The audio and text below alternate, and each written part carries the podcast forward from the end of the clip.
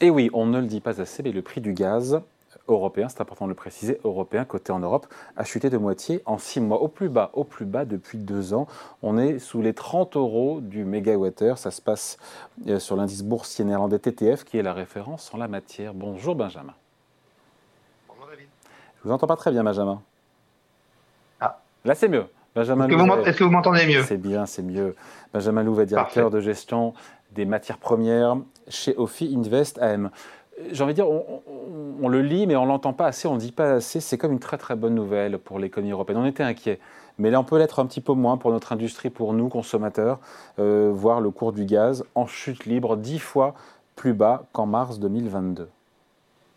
Oui, c'est une très bonne nouvelle, David. Euh, il faut rappeler quand même que cette envolée des cours du gaz avait posé un énorme problème à une grande partie de l'industrie euh, européenne. Hein. On avait des, des producteurs d'aluminium qui avaient dû fermer, des, verriers également qui avaient dû fermer. On avait beaucoup parlé de la, des de la cristallerie d'Arc.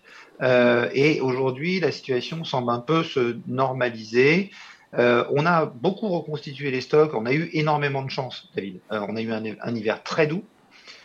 Et puis, on a eu une deuxième chance qu'il est important de rappeler, parce que ça pourrait ne pas durer, c'est que l'an dernier, quand on a connu petit à petit l'arrêt des exportations russes euh, de gaz vers l'Europe, on a pu se rabattre assez facilement vers le, gaz naturel liquéfié parce qu'on était dans une situation où l'un des plus gros consommateurs de ce gaz liquéfié, la Chine, était en phase de ralentissement avec une crise immobilière, avec également une politique zéro Covid. Et donc ça nous a permis de reconstituer ces stocks de façon euh, conséquente et on a attaqué l'hiver avec des stocks remplis hiver très doux. Et donc, on finit la, saison hivernale avec des stocks à des niveaux records. On est euh, à l'heure actuelle aux alentours de entre 50 et 60 euh, de, remplissage au niveau des stocks au niveau européen. La France est en retard par rapport à cela, mais globalement, euh, c'est plutôt une très très bonne nouvelle. Maintenant, il va falloir gérer l'arrivée jusqu'au prochain hiver, parce que l'année dernière, dans cette période, on avait encore des livraisons de gaz. Et puis, vous, vous l'aurez noté, on a également la Chine euh, qui est en train de redémarrer. Alors le redémarrage est pour l'instant un peu plus lent que prévu, euh, mais ça pourrait entraîner une, une concurrence accrue euh, sur ces livraisons de, de, de, gaz naturel liquéfié, auquel cas, on, ça ne veut pas dire qu'on manquerait de gaz, mais on pourrait se retrouver à payer notre gaz beaucoup plus cher. Et donc la baisse des prix qu'on connaît actuellement n'est pas du tout garantie à l'approche de l'hiver prochain. Oui, juste 30 euh, euros du mégawattheure. Au pire de la crise, je pense que c'est euh, l'été dernier, 350 euros du mégawattheure. On voit le chemin parcouru, mais par rapport au cours d'avant-crise, au cours de 2020-2019, 30 euros du mégawattheure, on situe comment? On est encore au-dessus euh, des, prix qu'on pouvait connaître à cette époque-là. Hein. On, était sur des prix bien, plus faibles. donc il y a encore de la marge qui laisse aussi apparaître cette tension euh, rappelons qu'on n'a pas de, de, solution simple au problème de l'approvisionnement en gaz. La Russie était notre, notre premier euh, fournisseur de gaz. Euh, on, avait des tuyaux qui amenaient ce gaz, et donc on ne peut pas du jour au lendemain construire de, nouvelles, de nouveaux tuyaux vers de nouvelles destinations. On a discuté avec le Qatar, avec beaucoup de gens, mais on ne peut pas construire ces infrastructures très rapidement. La solution la plus simple, c'est l'utilisation du gaz naturel liquéfié. Euh, on en parlait tout à l'heure, mais pour euh, avoir du gaz naturel liquéfié, il faut un pays producteur de gaz qui va avoir des terminaux pour liquéfier ce gaz, pour les mettre sur des bateaux, et ensuite envoyer ces bateaux jusqu'au pays de destination, où là, il faut une infrastructure de regazéification, et puis ensuite une infrastructure pour livrer ce gaz au point de consommation. Et ça, c'est un peu, un peu compliqué. Euh, Patrick Pouyanné, le patron de Total, en avait parlé dès le début de la crise. Il avait dit laissez-moi trois ans pour régler le problème du gaz et je vous dis il n'y aura pas de problème. Si vous me demandez de régler le problème avant ça, ça sera beaucoup plus compliqué parce que les terminaux, si on regarde par exemple les terminaux de gaz naturel liquéfié en Europe, il y en a beaucoup pour regazéifier le gaz qu'on recevrait. Ils sont tous situés sur la façade ouest, sur au niveau des ports. Donc évidemment, euh, on peut amener ce gaz, mais après il faut les infrastructures gazières qui vont euh, de cette façade ouest de l'Europe vers l'est de l'Europe, alors que d'habitude les tuyaux vont plutôt dans l'autre sens, puisque le gaz, arrivait euh, de l'est et notamment de la Russie. Donc ça, c'est un premier problème. Et puis, côté pays producteur, on a calibré les installations de liquéfaction en fonction des capacités et de la demande internationale. L'explosion de la demande internationale l'année dernière fait qu'on n'est pas du tout au niveau. Et c'est là que Patrick Pouyanné parlait de ces trois ans. C'est à peu près la durée qu'il faut pour mettre en place des nouveaux terminaux de gazéification, sachant que ça pose une autre question, c'est si on met en place tous ces terminaux de gazéification, est-ce qu'on ne va pas être tenté de les rentabiliser et de retarder le passage à des énergies plus bas carbone.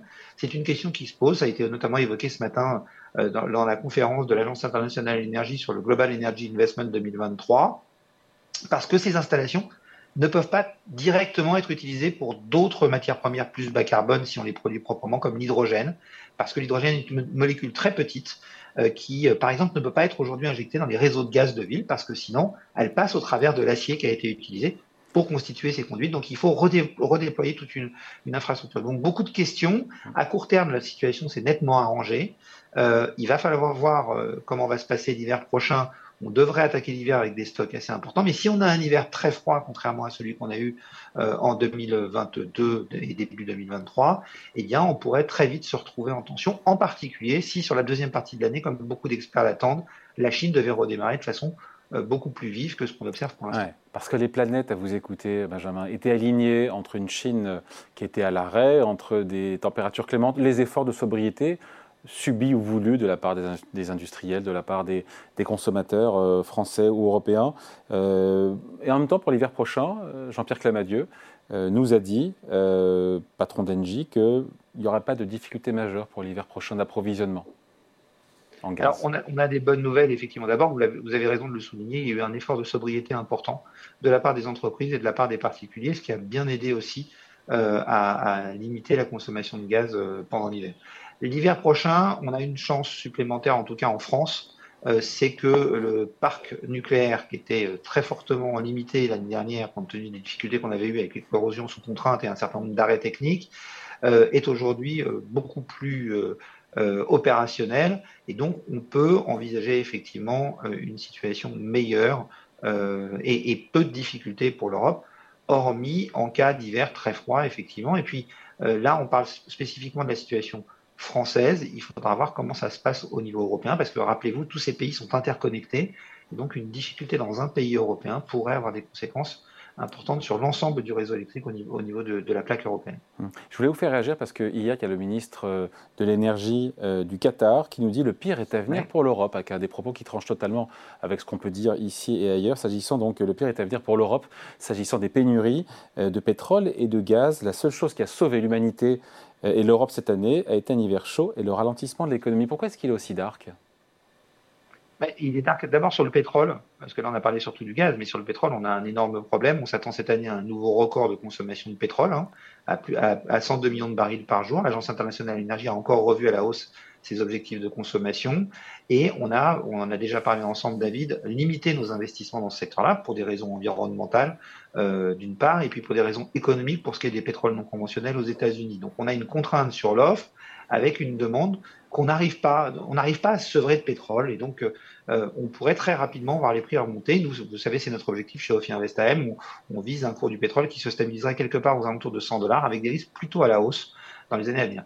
Sur le gaz, en fait, ce que décrit euh, le ministre, c'est exactement ce que je viens de vous raconter, c'est-à-dire que on a une situation qui peut paraître faussement euh, euh sécurisée parce que on a des stocks importants, mais on ne bénéficiera pas comme l'année dernière des capacités russes pour reconstituer les stocks. Donc euh, la situation peut très vite dégénérer. Euh, et si on devait avoir un hiver froid, effectivement, ça pourrait être compliqué. Globalement, il faut comprendre que tous nos fournisseurs historiques ont soit disparu pour ce qui est de la Russie, soit sont en déclin pour l'essentiel d'entre eux. On peut parler pour le gaz ou pour le, ou pour le pétrole de la Norvège, on peut parler de ces pays-là qui ont passé leur pic de production. Et donc, eh bien, on va se retrouver dans une situation où notre dépendance énergétique va être encore plus forte euh, que par le passé. L'égard à qui d'ailleurs? États-Unis, États-Unis, Qatar? Oui, États-Unis, Qatar, Arabie Saoudite. Euh, Je parle du gaz, là. Iran. Alors pour le, pour le gaz, on parle plutôt des États-Unis, effectivement, du, du Qatar. L'Algérie également est un partenaire. Donc ça, ça, ça peut être des, des, des, solutions, mais on n'est pas les seuls à chercher ces solutions aujourd'hui, mm. puisqu'il y a une volonté de diminuer l'utilisation du charbon, de diminuer l'utilisation du pétrole.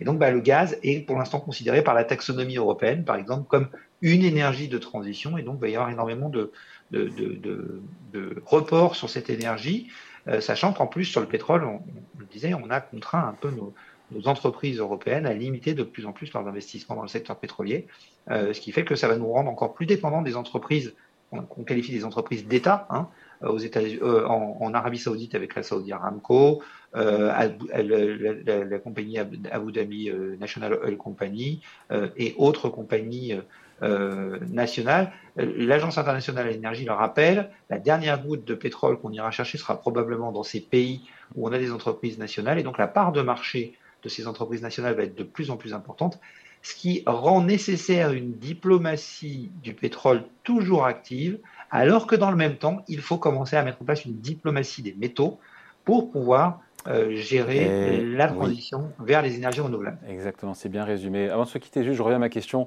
Est-ce qu'à 30 euros ou sous 30 euros pour le cours du, du gaz euh, coté euh, en Europe, on est, il est revenu à son étiage encore une fois ou Non, on est, on est encore un peu, on est encore un peu au-dessus, mais on arrive dans des niveaux de Ce qui est important, je pense, pour les industriels aujourd'hui, c'est d'avoir une stabilité et une visibilité un petit peu euh, sur, les, sur les, les, cours du gaz pour pouvoir arriver euh, quelque part à s'en sortir correctement. On est nettement encore au-dessus des prix euh, qu'on avait avant, qui situaient plutôt aux alentours de 15 euros à 20 euros le, mégawattheure. Donc on est encore au-dessus, mais on est revenu à une situation beaucoup plus normale et, entre guillemets beaucoup plus gérable par les entreprises. J'ai envie de vous poser la question, même si ce n'est pas votre quotidien, mais à quand la baisse de la facture pour les consommateurs de gaz? Alors là, c'est beaucoup plus compliqué parce qu'il y, y, a tout un jeu de taxes là aussi qui entre en, en, en ligne de compte. Euh, et qui euh, fait que sur notre politique euh, énergétique, en plus, on n'est pas totalement libre, hein, puisque il y a un rôle de l'Europe. Donc c'est un peu compliqué de, de, répondre à cette question, mais on devrait voir les prix baisser. Si l'hiver est, si est relativement clément, on devrait voir les prix baisser d'ici la fin de l'année. Allez, merci beaucoup. Explication signée Benjamin Louvet, directeur de gestion des matières premières chez Ophi Invest AM. Salut, merci Benjamin. Merci David.